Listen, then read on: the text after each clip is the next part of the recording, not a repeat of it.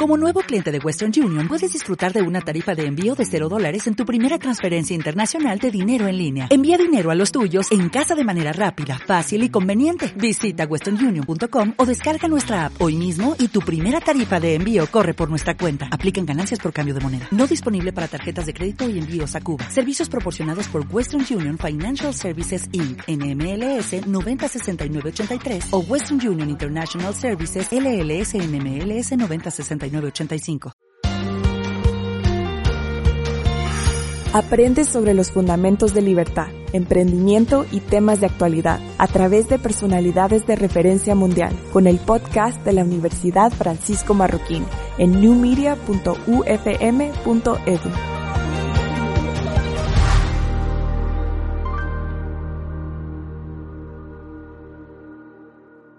vamos a enfocarnos bastante al final sobre lo que hemos hecho en los últimos años, pero voy a comenzar siempre hablando sobre la historia de Agencia Guay, porque es un poco eh, difícil entender lo que estamos haciendo ahora si no sabemos cuál ha sido nuestra historia y sobre todo de cómo fue que a través de nuestra historia logramos llegar a ser una empresa, como bien dice el título de la conferencia, en confianza entre amigos.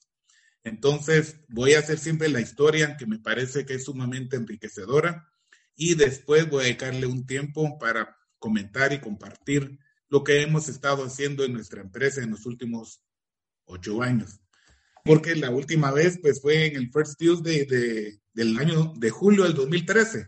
Creo que fue el 2 de julio. Entonces, hace ocho años. Y vamos a ver qué es lo que hicimos de ese tiempo para acá. Como les decía hace un momento, voy a hablar un poco sobre lo que es nuestra historia para poder entender lo que estamos haciendo hoy.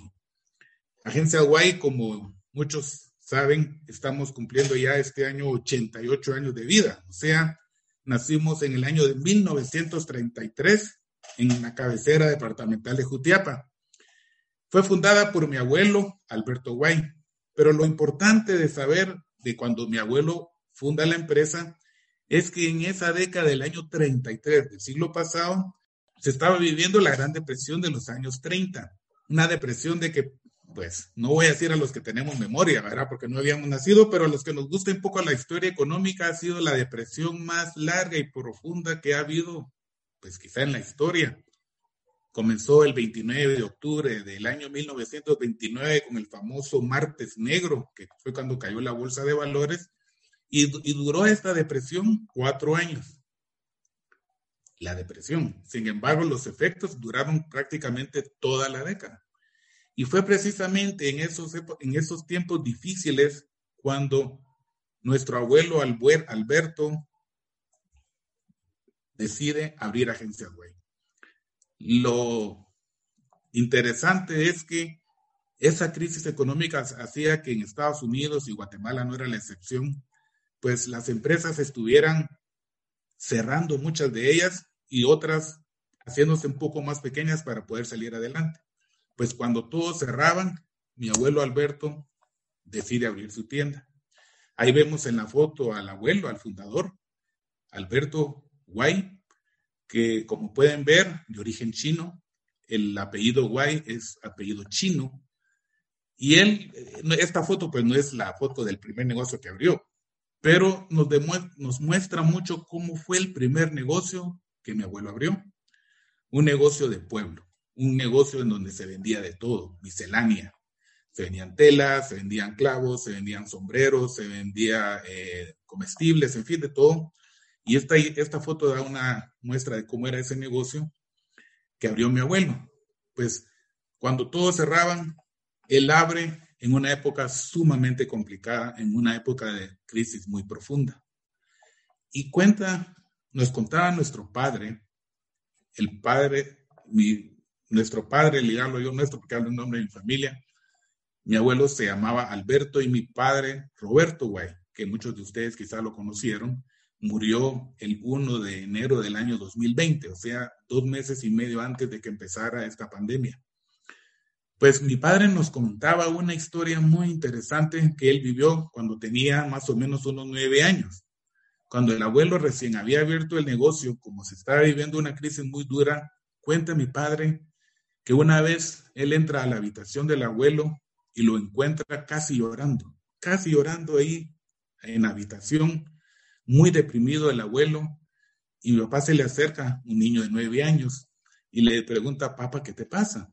Y el abuelo le contesta a mi papá, Roberto, creo que vamos a tener que cerrar el negocio. La situación está muy difícil, no hay dinero, no tenemos dinero para pagarle a los que nos venden, o sea, a nuestros proveedores. No tenemos dinero para pagarle a las personas que nos ayudan, o sea, a los empleados. No tenemos ni siquiera dinero para pagar el alquiler de la casa. En ese tiempo, contaba, contaba mi papá, mi papá, el abuelo tenía un local en la calle principal de Jutiapa, un local privilegiado, y pagaba de alquiler dos quetzales al mes. Dos quetzales al mes era el alquiler que pagaba el abuelo y sin embargo no lo podía pagar. Y entonces dice mi papá que fue un momento sumamente crítico en donde el abuelo estaba, digámosle que a punto de tirar la toalla, pero en eso como que tomó un poco de aire y le dijo, no, no Roberto, no nos vamos a cerrar, vamos a continuar, vamos a seguir adelante. Yo creo que se puede se puede. Y le dijo entonces unas palabras el abuelo a mi papá, cuando mi papá apenas tenía nueve años, que nosotros hoy consideramos que es la receta del abuelo. La receta del abuelo para no cerrar, para seguir adelante. ¿Y cuál es esa receta del abuelo? Perseverar, trabajar duro y tener la firme convicción de que se puede hacer. Yo creo que eso fue sumamente importante en la historia de nuestra empresa, porque a veces que nos preguntamos qué hubiera sido si el abuelo hubiera cerrado, pero no, él dijo no, hay que seguir adelante. Y ahí tal vez pongo entre comillas trabajar duro y pongo también entre comillas actitud de sí se puede salir adelante. Entonces cuenta mi papá que en efecto empezaron a, dar duro. Mi papá era muy pequeño todavía y cuenta él que incluso ponía un, un como una caja o un cajón así para poder llegar al mostrador y poder atender a la gente, pero juntos empezaron a trabajar muy fuerte. Y de así, con esta receta del abuelo, lograron no cerrar y seguir adelante. Llega después la década de los años 50 y a mi papá se le presenta una oportunidad muy especial. En esta década de los años 50, unos personas de la empresa, de la marca Philips, visitan a mi papá y le, le proponen que si no quiere vender aparatos eléctricos. Ahí vemos una tienda típica de aquel tiempo, que incluso a, mí me da hasta un poco de risa ver el rótulo de agencia Guay, un poco extraño, ¿verdad? Me imagino que en ese tiempo se ha visto bonito, pero bueno, eso nos van cambiando los tiempos. Le proponen estas personas a mi papá que si no quiere vender aparatos eléctricos, y mi papá dijo, no voy a dejar de pasar esta oportunidad. Y viene y comienza a vender aparatos eléctricos, muebles y líneas afines. O sea, mi papá le da el giro de ese negocio original del abuelo Alberto a lo que es hoy Agencias Guay. Venta de aparatos eléctricos, muebles y líneas afines. Y precisamente en esa década donde mi papá recibe, empieza a distribuir aparatos eléctricos, también a mi papá se le ha metido en la cabeza, se le metió en la cabeza que teníamos que ser cadena, que teníamos que ser grandes, que tenemos que ser, que, pues abrir muchas sucursales. Yo sé que cuando uno habla de cadenas hoy en día es muy común, es una palabra ya, o no sé, muy familiar.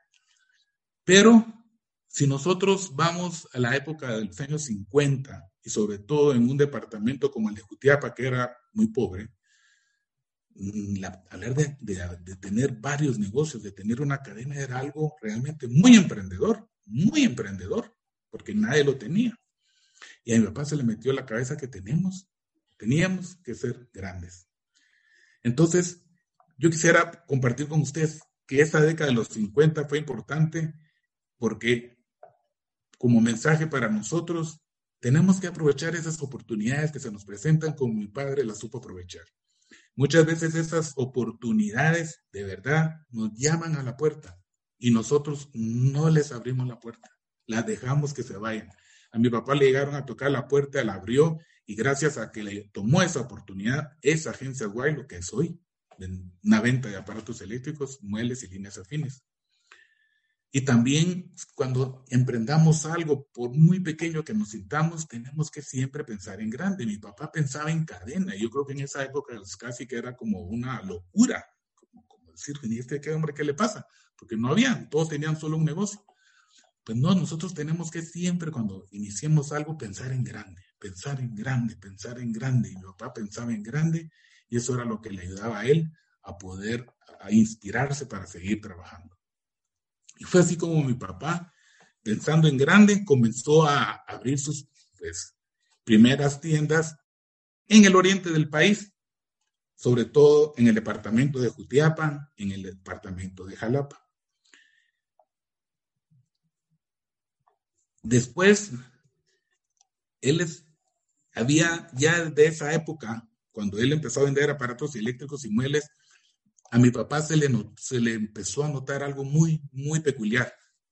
Mi papá siempre se caracterizó desde ese tiempo por dar un trato muy personalizado a todos sus clientes, por atender de una manera muy especial a cada uno de los que entraban a su tienda, a su agencia en este caso. Y mi papá le gustaba atenderlos bien, tratarlos bien y que la gente se sintiera a gusto. Y cuando él estaba muy ocupado y no podía atender a alguien, le pedía a las personas que le ayudaban que los atendieran de igual manera. Mi papá siempre se caracterizó por ese trato personalizado, por ese, ese trato amable. Y entonces, y de hecho como una anécdota, la figura que todos tenemos de él ahora que él ya no está con nosotros es precisamente una persona muy amable, muy atenta Todavía recordamos nosotros que mi papá, antes de que muriera en los últimos años, cuando todavía podía caminar, siendo ya un anciano, lo que más le gustaba a él era, era la recepción de la empresa y servirle él el café a las personas. O sea, siempre mantuvo esa, esa actitud de servicio y de atención a las personas. Y le gustaba que todos los que estuvieran con él lo tuvieran de igual manera. Ya desde los años 50 mi papá empezó a mostrar esa característica muy peculiar. Pero llega la época de los años, llega la época de los setentas. Y en esta época de los años setentas, voy un poco rápido por el tiempo, pero en la época de los setentas realmente ocurre algo muy trascendental en nuestra empresa. Mi papá, por razones de limitaciones de la época y que tenía que trabajar, a pesar de haber sido un excelente alumno en la escuela, mi papá logró llegar nada más hasta quinto grado de primaria. Entonces, él en la época de los 70 se da cuenta de algo muy importante. Y es que si quería crecer y perdurar en el tiempo, tenía que haber preparación académica. Ella era muy grande, pero al, fin, pero al final llega él a esta conclusión, que es muy importante el estudio y la preparación académica si queremos crecer y perdurar en el tiempo. Eso lo descubrió mi papá exactamente en esos días y dijo él, bueno, yo ya estoy grande, yo ya no voy a poder seguir estudiando, a pesar de que él solo llegó a quinto grado de primaria, él fue un autodidacta y llegó a tener una cultura general maravillosa que ninguno de nosotros, sus hijos, le hemos podido igualar, pero dijo él, necesito una base que haga que mi empresa pueda crecer y perdurar en el tiempo. Entonces, fue como él decidió mandarnos a estudiar a Guatemala, a la capital, a mi hermano Roberto y a mí, en el año de 1970. ¿Por qué? Porque en Jutiapa la educación era de muy mala calidad y él dijo, aquí estos no van a poderme, no van a aprender lo necesario para poder, pues en el futuro, ser buenos profesionales. Y voy a hablar mucho en esta presentación de mi hermano Roberto y de mí porque fuimos, somos los que estamos trabajando. Está mi hermana Ileana, que también está en medio de nosotros dos, pero ella está felizmente casada en Italia y tiene una hija y no vive allá, entonces por eso es que a ella no la voy a estar mencionando mucho como mi hermano Roberto, porque ella no está involucrada en la empresa, pero para seguir en la historia, eh, en el año 1970 mi papá decide enviarnos a la capital a estudiar a un internado. Imaginémonos que yo tenía en ese tiempo nueve años y mi hermano tenía 12 y nos mandó a estudiar aquí a la capital. Y fue una situación sumamente dura, muy difícil el venir a estudiar para acá. Sin embargo, mi papá tenía muy claro algo que ahora lo vemos con una frase de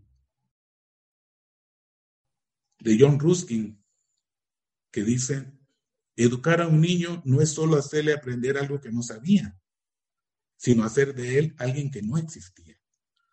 Y de verdad, mi hermano y yo experimentamos acá en Guatemala, cuando nos vinimos a estudiar, que empezamos a ser personas diferentes. Con la educación que empezamos a recibir, empezamos a, a ser otras personas, aún a nuestra corta edad. Y lo que les quiero comentar es que, a pesar de que fueron momentos difíciles, todavía Inés, mi esposa, me dice, ¿cómo es posible que tus papás te hayan mandado a los nueve años de edad? ¿Cómo se desprendieron de ti a tan corta edad? Y yo le digo a ella, y creo que ella me ha entendido, que ha sido quizás lo mejor que ellos pudieron haber hecho por nosotros.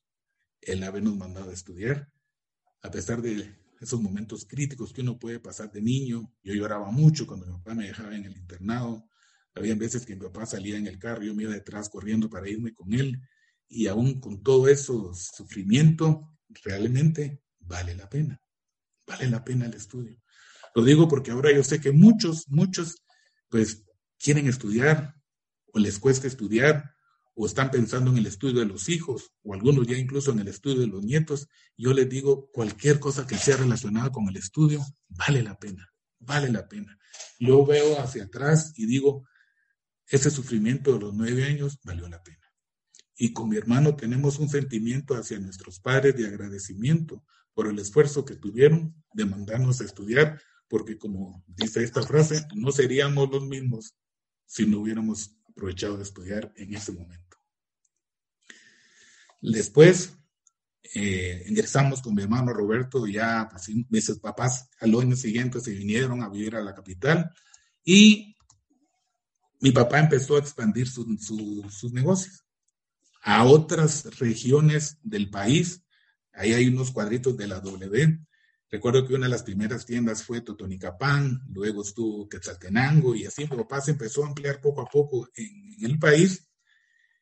Y con mi hermano entramos a la universidad, los dos entramos a la Universidad Francisco Marroquín, al igual que Eliana, mi hermana, también estudió en la Universidad Francisco Marroquín, lo que estudió Derecho y nosotros Administración. Y mi papá iba abriendo más tiendas y se iba realizando su sueño de ir siendo una cadena, pero sobre todo ir cumpliendo también con su fuerte creencia de que la base académica era indispensable para crecer y permanecer en el tiempo. Él decía una cosa, el emprendimiento es una cosa, la idea de iniciar un negocio es una cosa, pero el permanecer y el crecer requieren un sustento, una base y esa tiene que ser académica. Entonces nos mandó a la universidad, a la Marroquina, para nosotros la mejor universidad de Guatemala, y ahí fuimos a estudiar, igual que mi hermano todo esto, crecimiento en la década de los, de los, de los ya en de los 70, 80. Y vale la pena mencionar que como nosotros iniciamos en Jutiapa y mi papá fue abriendo negocios en el interior del país, hoy por hoy todavía Agencia Guay es una empresa que está muy orientada y ubicada en el interior del país, en la provincia. Por eso es que si el que me está escuchando en este momento vive en la capital, probablemente no nos compre a nosotros, es muy probable. Pero si el que me está escuchando en este momento vive en Jutiapa, vive en la Costa Sur, vive en Quetzaltenango, vive en las Verapaces o en el Petén, seguro es nuestro cliente, porque ahí es nuestro campo de acción, porque así fue como iniciamos nosotros nuestro negocio en el interior del país y continuamos siendo fuertes en el interior del país. Llega la década de los 90 y esta década sí verdaderamente es algo que cambió mucho nuestra empresa. Mi hermano Roberto y yo decidimos estudiar la maestría. Esto fue en la década de los 90. Y la maestría para nosotros le dio pues un salto muy fuerte de crecimiento a nuestra empresa. ¿Por qué? Porque en la maestría con mi hermano aprendimos muchas, muchas cosas, muchas, muchas cosas. Y yo sé que en todas las maestrías siempre está para aprenderse mucho. Y la sugerencia es que tratemos siempre de tomar nuestra maestría cuando ya tengamos algún tiempo de estar trabajando porque la vamos a aprovechar todavía mejor. Pero entre las cosas que aprendimos en la maestría fue, en primer lugar, y esta es una experiencia muy personal, todas las clases que nos asignan, ya sea en la universidad o en la maestría, en un momento determinado nos van a servir de algo. Nos van a servir de algo. Yo estoy seguro que los que hemos ido a la universidad o estamos yendo en este momento, hemos tenido en alguna vez el sentimiento o hemos expresado algo así como, ¿a mí por qué me asignan esta clase si no me va a servir de nada? ¿Y por qué me asignan esta otra si estoy seguro que no me va a servir de nada? Y, y decimos mucho esto. Todas las clases en un momento determinado en la vida nos van a servir de algo. Yo recuerdo cuando estaba en el INCAE y me asignaron una clase que se llama producción producción. Yo decía, pero ¿y por qué yo voy a estudiar producción si yo tengo una empresa de distribución, comercialización? Me acuerdo el profesor se llamaba Guillermo Selva, no se me olvida. Y dije, ¿qué voy a hacer yo en esa clase? Y no tienen ustedes idea de lo que yo patelé por esa clase. Y ahora no tienen idea ustedes de lo que me ha servido esa clase. Me ha servido lo que ustedes no se imaginan esa clase. No solamente en mi empresa, sino que pues he tenido la oportunidad de estar participando en algunas directivas y ahí tengo Ahí doy mi opinión y doy mis, mis consejos de lo que aprendí en la clase, de producción. Entonces, aprendimos, pues, en primer lugar, que todo lo que nos pueden dar en la universidad en un momento terminante, determinado nos va a ayudar en, en la vida. Pero algo que sí definitivamente fue de importancia para nosotros en la maestría en la década de los 90 es que definimos nuestra estrategia para competir. Definimos nuestra estrategia para competir y esto es sumamente importante para todo aquel que tiene una empresa o para aquel que quiere iniciar una empresa. Definir una estrategia para competir. Y aquí nosotros aprendimos con mi hermano mucho de, pues uno de los, de los gurús de la estrategia a nivel mundial que se llama Michael Porter. Hay un libro que a los que les gusta el tema de estrategia, yo les digo, tienen que leer. Se llama Estrategia Competitiva de Michael Porter. Se los recomiendo. Lean. Y de este libro, después hay muchos otros autores que complementan y lo enriquecen. Y hay una serie de libros que hablan de estrategia muy interesantes. Pero esta es como la base. Y a los que no les gusta leer mucho, pues lean al menos el capítulo 2 del libro de estrategia competitiva, al que no les gusta leer mucho. Ahí van a encontrar mucho la esencia de lo que es el libro. ¿Qué es lo que nos quiere decir ahí Michael Porter? Lo que nos dice Michael Porter, sobre todo, que es parte de lo que es definir una estrategia, es que nosotros no podemos ser lo mejor en todo. No podemos ser lo mejor en todo, entonces tenemos que escoger. Tenemos que definir, decidirnos qué vamos a hacer. No quiero decir con esto que nos olvidemos del todo pero sí tenemos que definir en qué vamos a ser los mejores. En qué vamos a ser los, mejores. Por eso a mí me gusta mucho una frase de Michael Porter que dice, la esencia de la estrategia es elegir qué no hacer. ¿Qué no hacer? Porque quisiéramos estar en todo, pero es imposible. Entonces, tenemos que definirnos. En ese capítulo 2 ustedes van a leer que él habla sobre que podemos ser liderazgo general en costos, o que podemos ser un enfoque de alta segmentación o podemos ser, escoger diferenciación. Y nosotros con mi hermano teníamos que elegir en la década de los 90 qué rumbo le íbamos a dar a nuestra empresa, qué estrategia competitiva íbamos a escoger. Y pensando en la escuela que nos había dejado nuestro padre, de su ejemplo de cómo él es con las personas, nosotros dijimos, vamos a hacer diferenciación. Esa va a ser nuestra estrategia competitiva diferenciación. Y por diferenciación escogimos excelencia en el servicio al cliente, trato personalizado. Algunos textos lo llaman intimidad con el cliente. Nosotros en Agencia Alguay lo llamamos confianza entre amigos. Y esto es muy importante porque nuestro eslogan sale de todo esto, de que nosotros hemos escogido una diferenciación de un trato personalizado hacia nuestro cliente y el en confianza y entre amigos resume bien cuál es esa característica propia de nuestra empresa. Por eso es que es muy importante que un eslogan con intención de posicionamiento debe sintetizar en una frase la razón de ser del negocio. Y nosotros sentimos que en confianza y entre amigos resumen, resumen esa frase nuestra estrategia competitiva, nuestra razón de ser. Por eso yo le doy gracias al Centro de Emprendimiento Kirchner de que en la plática haya puesto el eslogan en confianza y entre amigos, porque ahí va mucho de lo que somos nosotros. Ahí está resumido lo que es nuestra empresa. Y pues también agradezco a la empresa que ahí vamos a ver a Sofía Venegas, que está por ahí escuchando esta plática, a sus padres, que a Roberto, eh, que ustedes nos están escuchando ahí, porque ellos fueron los que nos ayudaron a conformar este concepto de en confianza y entre amigos, a Roberto y a Lilian, el concepto de en confianza y entre amigos que resume mucho cuál es nuestra estrategia competitiva y nuestra razón de ser. En el 2008 decidimos abrir El Salvador, hace exactamente 13 años. Nos lanzamos a un emprendimiento sumamente, sumamente arriesgado. Era en el año 2008. Si ustedes recuerdan, y ahí sí recuerdan, porque yo sé que en la depresión de los años 30 no habíamos nacido, pero en esta sí estábamos todos vivos. Si recuerdan ustedes, en, en el 2008 se estaba viviendo también una crisis financiera internacional, originada por la crisis de las hipotecas subprime allá en los Estados Unidos, pero fue una crisis que afectó también otra vez a todo el mundo y nosotros no nos escapábamos de eso. Y en el 2008, cuando queríamos ir a abrir El Salvador, de verdad toda la gente nos decía, miren, no abran, no abran, no es el momento, la situación está difícil, la situación está complicada, mejor no, no lo hagan todavía. Y nosotros, al mejor estilo del abuelo Alberto en el año de 1933, que abrió en una época de crisis, decidimos abrir El Salvador. Y ahí vamos, abrir El Salvador. difícil usted, durísimo, durísimo por rato decíamos, ¿cómo no le hicimos caso a toda esa gente? ¿no?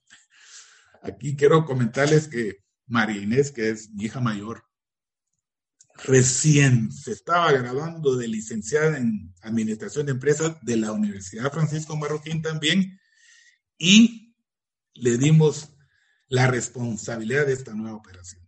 Y digo responsabilidad de esta nueva operación para decirlo de una manera muy elegante, porque como hablábamos hace un momento con con la decano, con la decana de la facultad, básicamente le dimos una pacaya, como se dice en Buen Chapín, de ir a ver cómo levantábamos allá.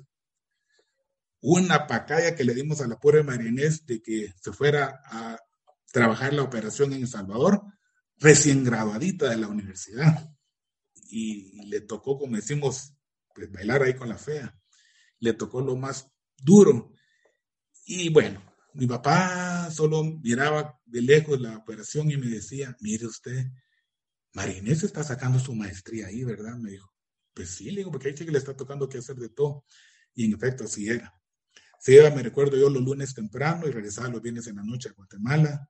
Pues prácticamente ya toda la semana y, y muy duro, muy difícil, muy difícil.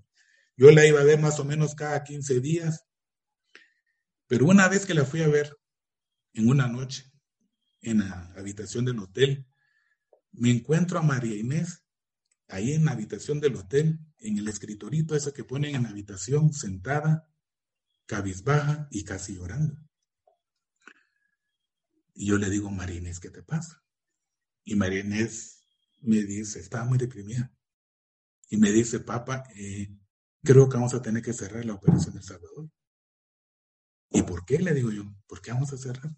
Es que, papá, la situación está muy difícil. El tiempo está muy crítico. El dinero no nos alcanza y no podemos pagarle a nuestros proveedores. No le podemos pagar a todos los empleados y no podemos nosotros ni siquiera hacerle frente al pago de los alquileres. Creo que lo mejor es cerrar. ¿En quién creen ustedes que me acordé en ese momento?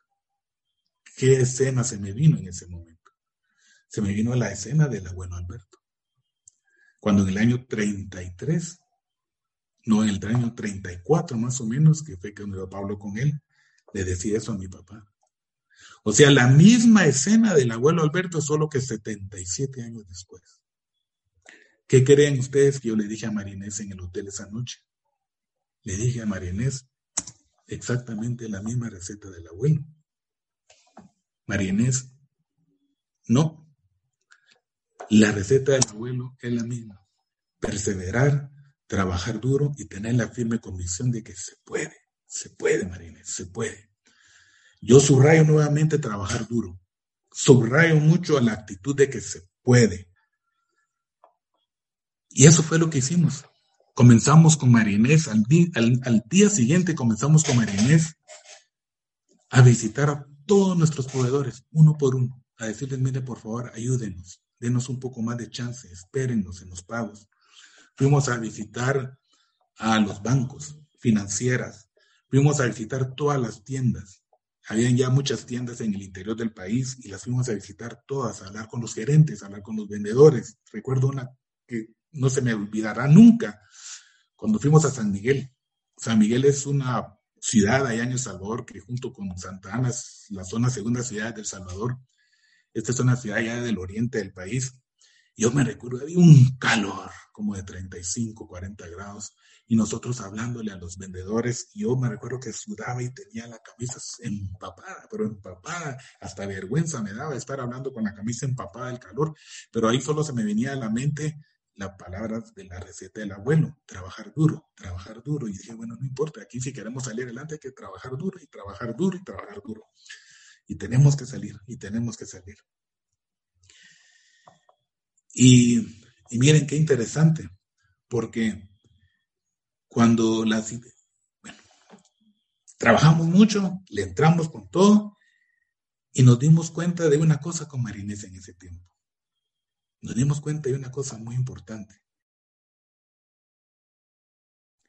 Como el entorno estaba muy difícil, como el entorno estaba muy difícil, decidimos concentrarnos en lo interno y llegamos a esta conclusión, que es de suma importancia ver y analizar el entorno. Por supuesto que lo es, pero lo más importante fue para nosotros en ese tiempo ver y fortalecer lo interno, ver y fortalecer lo interno. Y cuando hablamos de fortalecer lo interno, estamos hablando de nuestro recurso humano. El entorno no lo podíamos cambiar, pero sí podíamos nosotros fortalecer nuestra parte interna, nuestro recurso humano. Y entonces ahí fue, lo, ahí fue donde nosotros nos enfocamos. Por eso es que muchos de nosotros hemos escuchado y seguiremos escuchando que lo más importante de una empresa es su recurso humano. Es su recurso humano y es totalmente cierto ante un entorno tan complicado, lo único que podíamos contar era con un recurso humano bueno. Y hasta la fecha, esa ha sido nuestra filosofía, no solamente en El Salvador, sino aquí en Guatemala. Porque si de algo nosotros en Agencia Duay, de veras, y lo voy a decir así claramente, nos podemos jactar, es de que tenemos a las mejores personas trabajando con nosotros, ya sea en la gerencia de ventas, ya sea en la gerencia de mercadeo, ya sea en contabilidad, en recursos humanos, en operaciones. En este momento nuestro gerente en El Salvador es todo un profesional y las personas que lo acompañan son un grupo muy profesional. En fin, tenemos a las mejores personas formando los mejores equipos. Y eso es sumamente ha sido sumamente importante para poder salir adelante. Además de eso, nos dimos cuenta con Marener de otra cosa, que en el peor entorno se encuentran las mejores oportunidades. Muchas veces en el peor entorno se encuentran las mejores oportunidades. Cuando estábamos en El Salvador, como el entorno estaba tan difícil, nos dábamos cuenta que las empresas grandes que existen allá de la competencia, y son grandes, muy fuertes, pues iban eh, bajando la guardia, iban cediendo espacios y nosotros internamente íbamos subiendo la guardia y entonces íbamos tomando espacios, íbamos subiendo la guardia y íbamos tomando espacios. Entonces, ese, ese momento crítico que se vivió en El Salvador nos sirvió para podernos meter de una manera que no lo hubiéramos hecho si la situación hubiera estado normal. Entonces, pues gracias a Dios que entramos en esa época. La verdad que ahora cuando vamos para atrás, cuando la gente nos decía, no, no es el momento, este no es el momento para entrar, la verdad que si nosotros le hacemos caso a lo que nos dicen las personas, nunca es el momento para entrar, nunca es el momento para entrar. Lo importante es estar preparado internamente con un buen recurso humano, con buenas personas, formando buenos equipos y aprovechar esas oportunidades que se nos presentan, así como la que se le presentó a mi papá allá cuando la de Philips le llegaran a ofrecer la distribución, pues aprovechar esas oportunidades y vamos a encontrar que vamos a poder salir adelante y de buena manera. De tal forma que Hoy por hoy, y de veras, gracias a Dios, pues estamos muy sólidos en El Salvador y no digamos en Guatemala. En Guatemala tenemos, ahí podemos ver el mapita ahí para, cubrimos todo el país con 142 tiendas y en El Salvador prácticamente cubrimos también todo el país con 17 tiendas. O sea que tenemos 159 tiendas en total. Tenemos más de 1.800 colaboradores trabajando directamente con nosotros, sea en planilla y personas que indirectamente dependen de nosotros. Uy, olvídense, hay, no me atrevería a decir cuántas porque hay empresas que solo nos trabajan a nosotros de transporte o fábricas de muebles que nos trabajan solo a nosotros o si no nos trabajan solo a nosotros somos sus mejores clientes.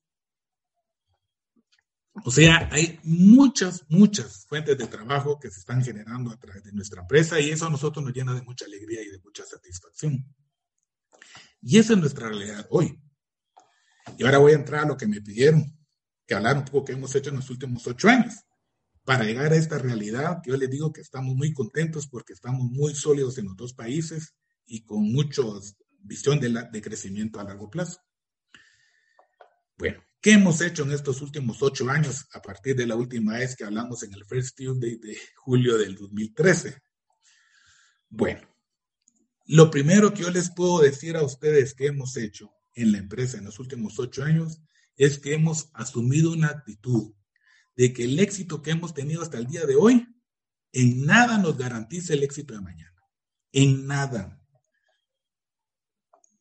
Nosotros trabajamos día a día como que fuera un día nuevo, como que fuera un empezar de nuevo. Nos gusta mucho una frase de Napoleón Bonaparte que dice, los más grandes peligros se presentan en el momento de la victoria. Esta frase nos fascina. Y esa figura que ustedes ven ahí de ese hombre con la mano levantada declarando victoria, para nosotros es una figura sumamente peligrosa, sumamente peligrosa. Porque en el momento en que nosotros en Agencias White digamos, ya la hicimos, vamos a tener problemas serios vamos a tener problemas serios, porque esto es un trabajo de todos los días. Yo estoy, estamos nosotros muy contentos de lo que hemos llegado a hacer hasta hoy, hasta hace un rato, hace un momento recibí todavía información de cómo vamos y todo. Yo sé que vamos bien hoy, mañana es otro día y tenemos que empezar a trabajar de cero, a buscar, a pelear el mercado, a ver cómo damos el mejor servicio al cliente, a preparar más a nuestra gente, en fin, es un reto de todos los días, por lo tanto, esa actitud de que hemos sido victoriosos no va con nosotros. Es lo primero que hemos hecho durante estos últimos ocho años. Otra cosa que hemos hecho en estos últimos ocho años es, nos hemos organizado mucho como familia. Nos hemos organizado mucho como familia. Y aquí quise poner una foto de la familia es muy importante, vemos ahí las fotos. A mí me gusta mucho la foto donde está mi papá con los nietos.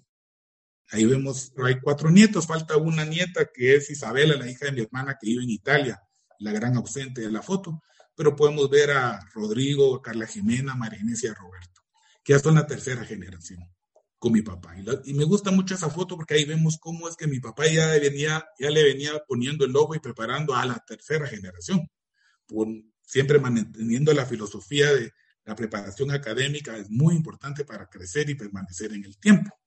Entonces, en los últimos ocho años nos hemos organizado mucho como familia. Hemos tenido con un asesor externo, pues hemos, nos hemos organizado muy bien. Tenemos un protocolo muy bien elaborado en donde pues ahí está prácticamente todo lo que nosotros necesitamos para reglamentado, digamos, todo lo que tenemos que hacer como familia, cómo será el manejo familiar y todo. Pero quisiera compartir con ustedes cuáles han sido los, los principios sobre los cuales nosotros basamos nuestra organización familiar para que sea exitosa. He querido compartirlo porque creo que es importante y estoy seguro a algunos les puede servir. Cuando nosotros como familia nos hemos organizado hemos querido hacerlo tras estos principios.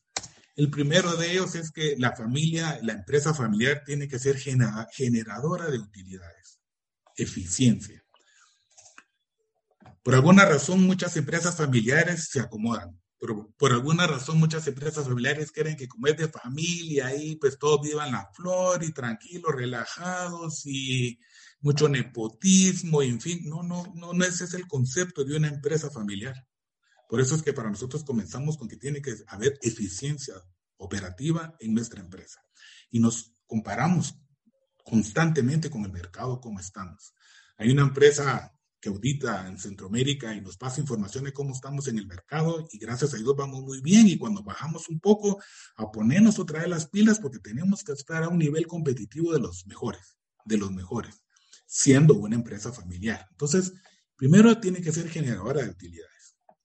Segundo, tiene que generar felicidad a la familia. La organización familiar tiene que ser de para que una familia sea feliz, feliz.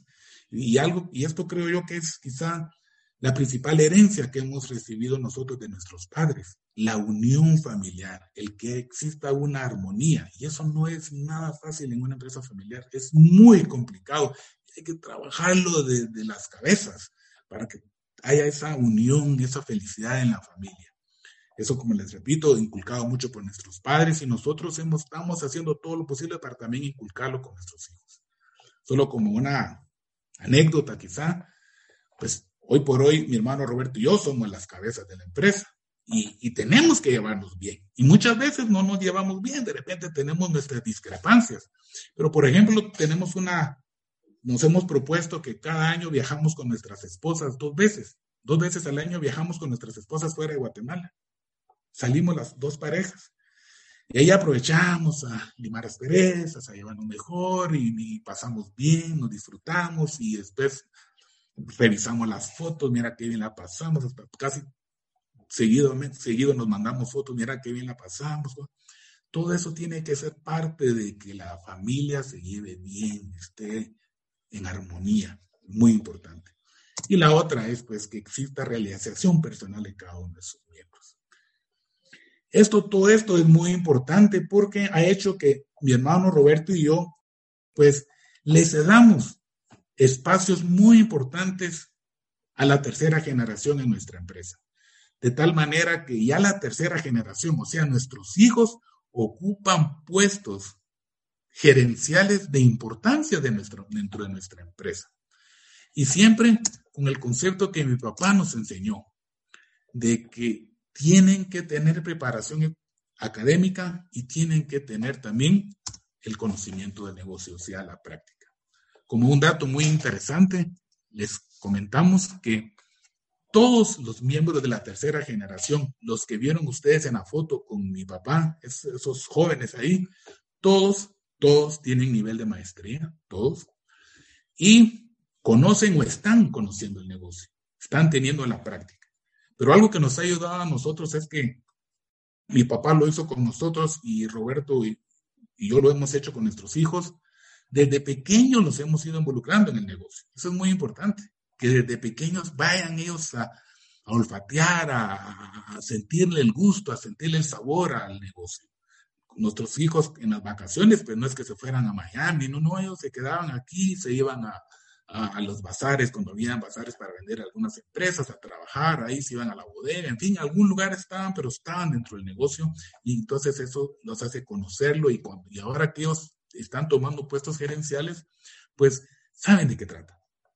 Entonces, esa preparación académica con la práctica, miren, es explosiva, sumamente explosiva. Realmente eso es explosivo. ¿Qué más hemos hecho nosotros en estos últimos ocho años?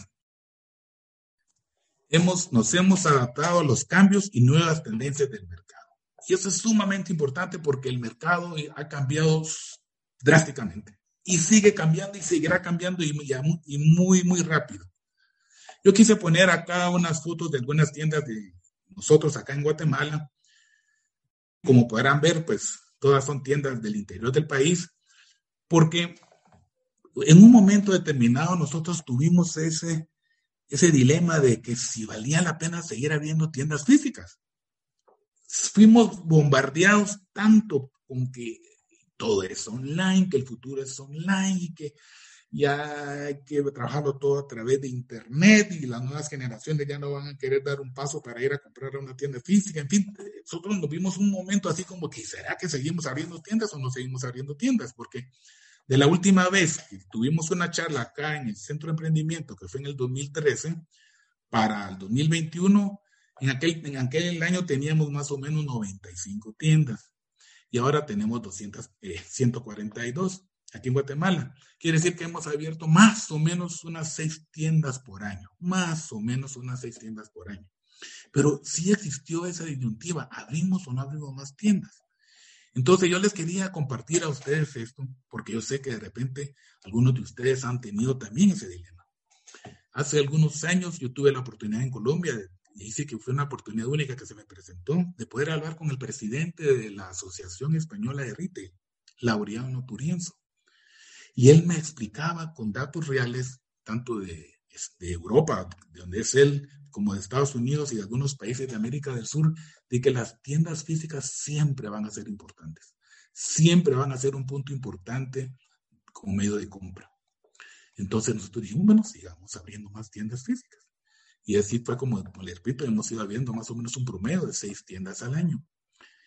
Y siempre en este tema me llamó la atención yo no sé, yo sé que a ustedes les va a sonar mucho este nombre porque es una persona muy conocida y que en lo yo le tengo mucho respeto y mucho cariño, a José Raúl González Merlo.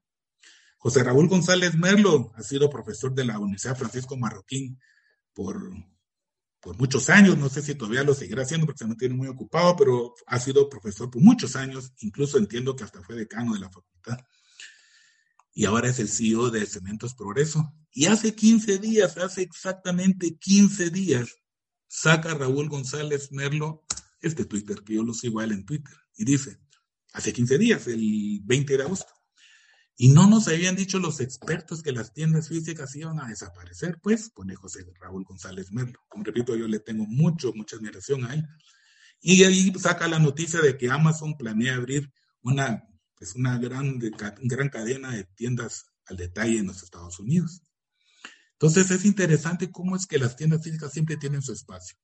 Con esto no quiero decir en ningún momento que la venta en línea no vaya creciendo, que la venta en línea no sea importante, que a futuro la venta en línea sin lugar a dudas va a ser una forma de vender sumamente importante. Ahora, en nuestra experiencia en Agencia Guay, hasta el día de hoy, la venta en línea nos ha funcionado mucho, pero cuando vendemos muchos accesorios o cuando vendemos productos que no son de muy alto valor o cuando queremos llegar a un nicho muy específico de gente. Ahí nos ha funcionado de maravilla. Pero mi recomendación para todos los que están escuchando ahora es analicen bien su producto. ¿Qué producto es el que tienen? Y vean si se puede vender solo en línea, pues enhorabuena y todo, pero es muy probable que vayan a necesitar sus tiendas físicas para poderlo distribuir de una buena manera. Entonces, nosotros, primero Dios, seguiremos abriendo tiendas físicas en lo que nos resta del año. En algo que también hemos hecho último, en los últimos ocho años y que sin lugar a dudas ha sido muy importante, es que nos hemos vuelto expertos en redes sociales. Miren ustedes, ahí sí yo quiero decirles que me siento muy contento, porque hemos sido muy exitosos en el manejo de las redes sociales, sobre todo en Facebook, Instagram, WhatsApp, Google un poco, y hemos llegado a ser hoy por hoy el líder en nuestra categoría. Y estamos dentro de los 10 principales marcas en el país sin nosotros tener un producto de consumo masivo. Como un dato importante de lo que ha sido nuestro manejo en redes sociales, pues eh, les comentamos que tenemos más o menos 5 millones de personas que nos siguen al mes, en promedio. Y de estos 5 millones, 600 mil interactúan con nosotros. ¿Qué es interactúan con nosotros? Que nos ponen algún me gusta, nos hacen algún comentario o comparten la información con otros. Quise poner eh, este dato de hace unos 15 días. borramos la competencia, pero este es un dato de Facebook donde ve, pues podemos ver los total de gusta, 1.1 millón. Publicaciones en una semana, nosotros sacamos 209 publicaciones, muchísimo más que cualquier otro de la competencia. Las personas que interactuaron con nosotros en esa semana fueron 573 mil personas. Eh, la última información que tengo fueron 633 mil más o menos, por eso es que les digo que más o menos interactúan con nosotros unas 600 mil personas en promedio, pero hemos ocupado un, liderazgo muy importante en el manejo de las redes sociales. Y nosotros estamos muy conscientes de que eso eso es, muy, eso es básico en estos tiempos, el manejo de las redes sociales. Y ha sido un método que nos ha ayudado mucho para poder llegar a nuestros clientes. Otra cosa que hemos hecho nosotros últimamente y que también hemos sido líderes en la industria a nivel nacional, sobre todo en el interior del país, es el uso de los influencers. Hemos, tenemos con nosotros y muchos de ellos casi que de manera exclusiva a los influencers más, más conocidos de todo el país. Y ahí me refiero, por ejemplo, a Marce Fitness, a Ida Estrada, Gaby Asturias, Ronald McKay, Grecia Recinos, Fertufin, Julia Maya, Sofía Orantes, en fin, todos estos, todos estos influencers están colaborando con nosotros. Y lo importante es, yo voy a tomarme la molestia, tomarme el tiempo más que todo de mostrarles algo, lo que hemos estado logrando hacer con estos influencers, es que les hemos pedido que siempre mantengan la imagen de que Agencia Guay es en confianza y entre amigos. Que siempre, cada vez que ellos se proyecten en, alguna, en algún anuncio, lo hagan en confianza y entre amigos, como lo fue nuestro personaje Minor, que yo estoy seguro que muchos de ustedes lo recordarán, el famoso Minor, que se hizo muy famoso en los mundiales de fútbol, como Romainor o Neyminor, en fin, este Minor era tremendo. Y también él transmitía, si ustedes se recuerdan, esa imagen de que Agencia Guay era en confianza y entre amigos. Pues quiero, aunque sea brevemente, mostrarles algo de lo que hemos estado haciendo con nuestros influencers, porque vale la pena ver cómo es que hemos ido logrando avanzar en estos últimos años en este tema. ¡Vamos, una más y terminaste! Súper rutina, ya la hicimos, ya nos bañamos, ya estamos listos. Y ahora recordemos hacerla todos los días para mantenernos saludables, sanos. Gracias amigos de Agencias Guay. Ella era eh, Marce Fitness. Ahora vamos a ver a Gaby Asturias, que también tiene un premio internacional como una de las influencias más grandes de Latinoamérica, más famosas de Latinoamérica. Pues aquí pensando en cómo seguir invirtiendo mi bono 14, decidí comprar en línea en Agencias Guay, ingresando a la página www.agenciasguayonline.com. Agrego el producto que voy a comprar, me decidí por este aire acondicionado portátil Frigider a un muy buen precio. El siguiente paso será añadirlo al carrito. Para finalizar la compra me va a pedir mis datos personales, forma de pago, tarjeta o débito. Puedo elegir si lo quiero al domicilio o recogerlo en tienda y listo. Así de fácil es comprar en línea en Agencias Guay. Y ahora vamos a ver ahí detrás.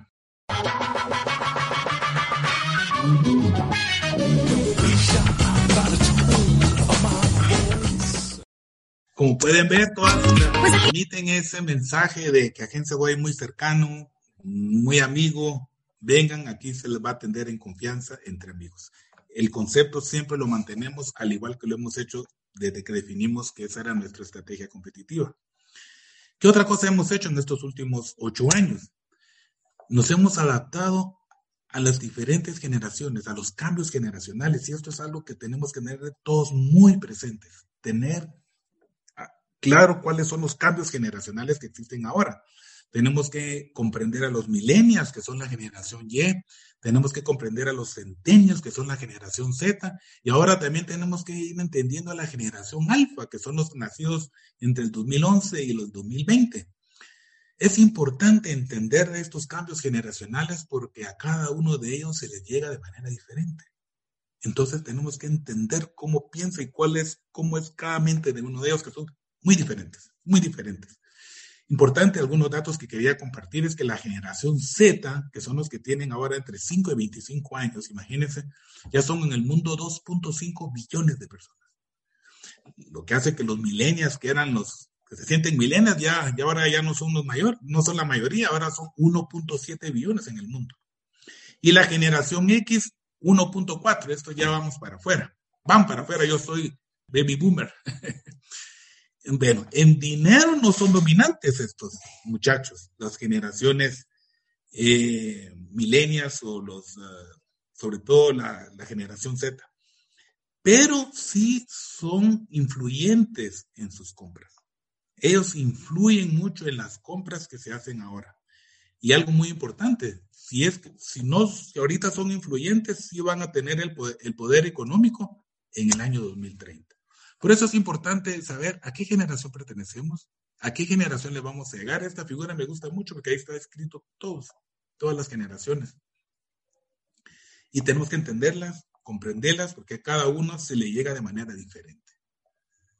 Algo que nosotros los guatemaltecos tenemos que tener bien presente es que Guatemala es el país con el promedio de edad más bajo del continente. No sé si lo sabían, pero Guatemala es el país con el promedio de más bajo del continente. El promedio de años del guatemalteco es 22. ¿Qué quiere decir? Que pues, el promedio de años es una generación Z. Y si nosotros no nos estamos comunicando con ellos de buena manera, pues no tenemos mucho futuro. Realmente no tenemos mucho futuro. Tenemos que saber cómo comunicarnos con ellos, saber cómo llegarle. Y nosotros algo de eso hemos hecho. Y quería, quería compartirles algo de lo que también hacemos nosotros para llegar a estas generaciones, para que nos vayan conociendo, para que cuando ellos influyan en las decisiones, piensen en Agencias Guay y cuando ellos ya lleguen a tomar la decisión porque ellos tienen el dinero, también piensen en Agencias Guay.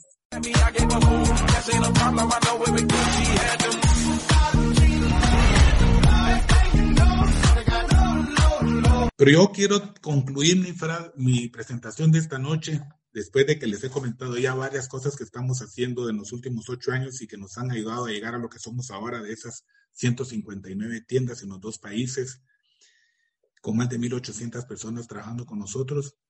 Yo sí quiero quizá concluir con cosas básicas, elementales, pero que son sumamente importantes para cada uno de nosotros. Nosotros quizá los que estudiamos administración en el primer semestre, en el primer semestre seguro que nos enseñaron a ver lo que era la visión, la misión y los valores. Estoy seguro que casi que fue en el primer semestre. Y de repente fue tan tempranillo que ni siquiera nos acordamos de ello. Y es muy importante. Sobre todo, tener claro a dónde queremos llegar y saberlo transmitir a nuestros colaboradores. Eso es sumamente importante. Hacia dónde queremos ir y que todos sepan hacia dónde queremos ir. Eso es sumamente importante.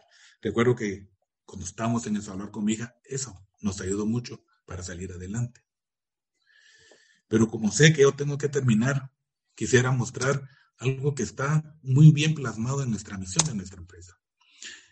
Bueno, el valor de la integridad.